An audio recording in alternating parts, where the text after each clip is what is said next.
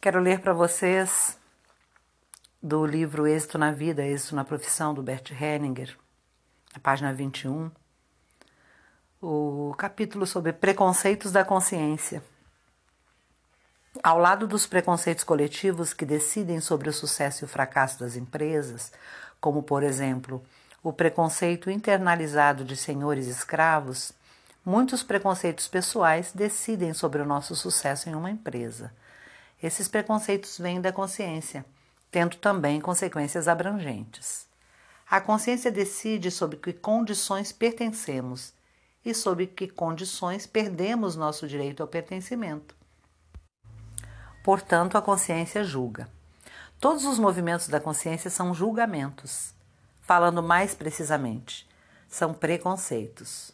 Julgam previamente o que posso fazer ou não sem um conhecimento exato da situação.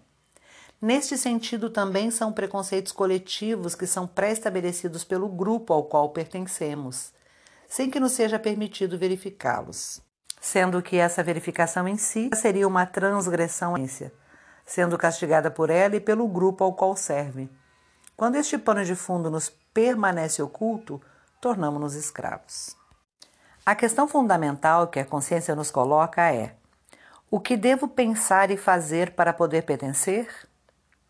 A consciência decide a cada instante se podemos pertencer ou não.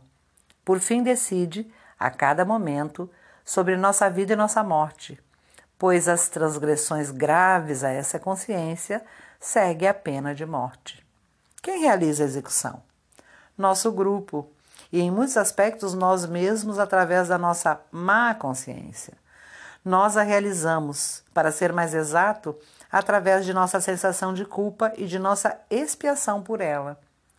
Por que a nossa má consciência possui tal poder?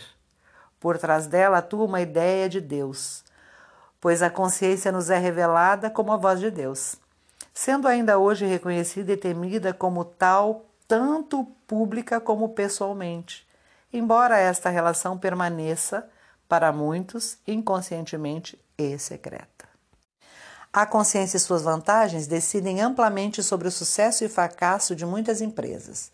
Contudo, muitas vezes desconsideramos esses preceitos, buscando motivos externos e permanecemos, por razões de consciência, cada vez mais à sua mercê. As condições da consciência se dirigem, em primeiro lugar, à criança em nós, pois é principalmente a criança quem está nas mãos de seu grupo e de sua consciência sem poder se defender. Senão, não sobreviveria.